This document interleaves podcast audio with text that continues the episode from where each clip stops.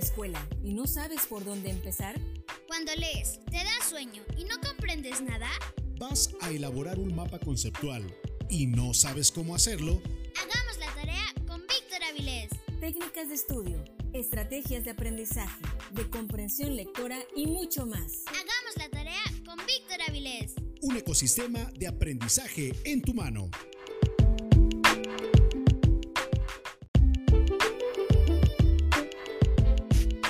Ya es tiempo, llegó la hora, es momento de que hagamos la tarea.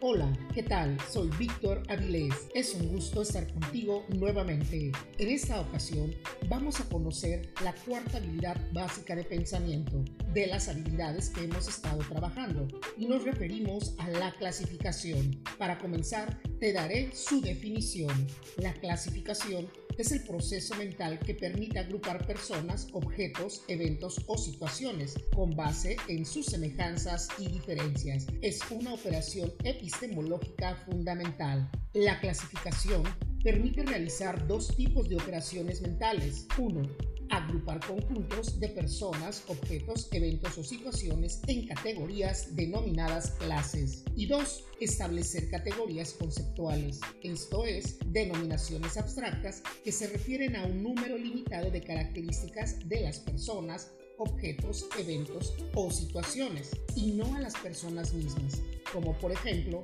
los conceptos de psicólogos, agricultores, deportivos, entre otros. Para separar un conjunto de elementos se necesita dividir dicho conjunto en subconjuntos, de tal modo que los elementos de cada subconjunto compartan las mismas características esenciales. ¿Y qué son las características esenciales? Son aquellas características compartidas por un conjunto de personas, objetos, eventos o situaciones. Se utilizan para agruparlos con base en sus semejanzas y diferencias. Constituye una operación de pensamiento fundamental. A continuación te daré algunos ejemplos. En la clasificación, un conjunto de personas, estos los agrupamos de acuerdo a que son de la misma familia, o bien todos son seres humanos. También pueden ser que son del sexo masculino.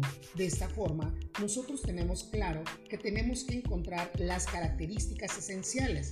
Pongamos otro ejemplo, una guitarra. Las características esenciales de esta es su caja de resonancia, el mástil unido a la caja, las seis cuerdas, las seis clavijas para graduar la tensión de las cuerdas, la cabeza para sujetar el otro extremo de las cuerdas. Como podemos darnos cuenta, es necesario y fundamental encontrar las características esenciales para realizar la clasificación.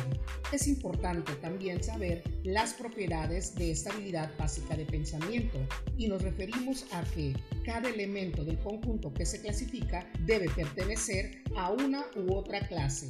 Las clases no se superponen, son mutuamente excluyentes. Cada elemento del conjunto debe ubicarse en alguna de las clases. ¿Y cuál es el proceso para clasificar? 1. Definir el propósito de la clasificación. 2. Establecer las variables. 3. Fijar la atención en las características relacionadas con las variables, esto es, la observación. 4.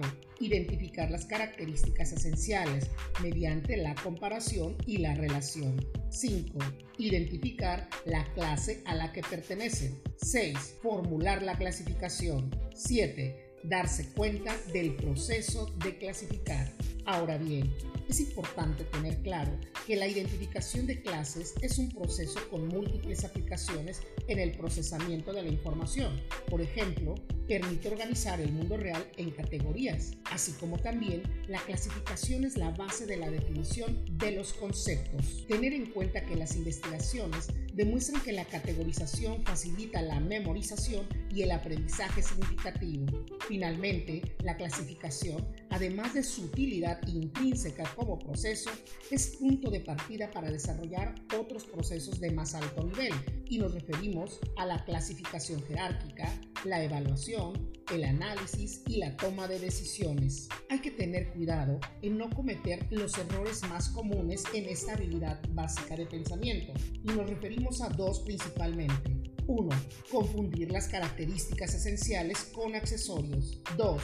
Realizar la clasificación sin antes acordar la variable de clasificación que le dará perfectamente el orden. Estoy seguro que la habilidad básica de pensamiento clasificación te ayudará a lograr mejores tomas de decisiones, así como también poder moverte en el mundo cotidiano.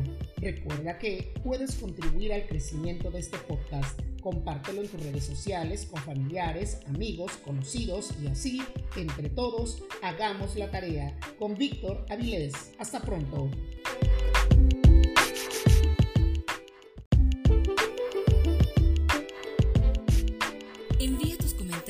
Sugerencias al correo hagamos la tarea con vic.gmail.com. Escucha el siguiente episodio de Hagamos la tarea con Víctor Avilés.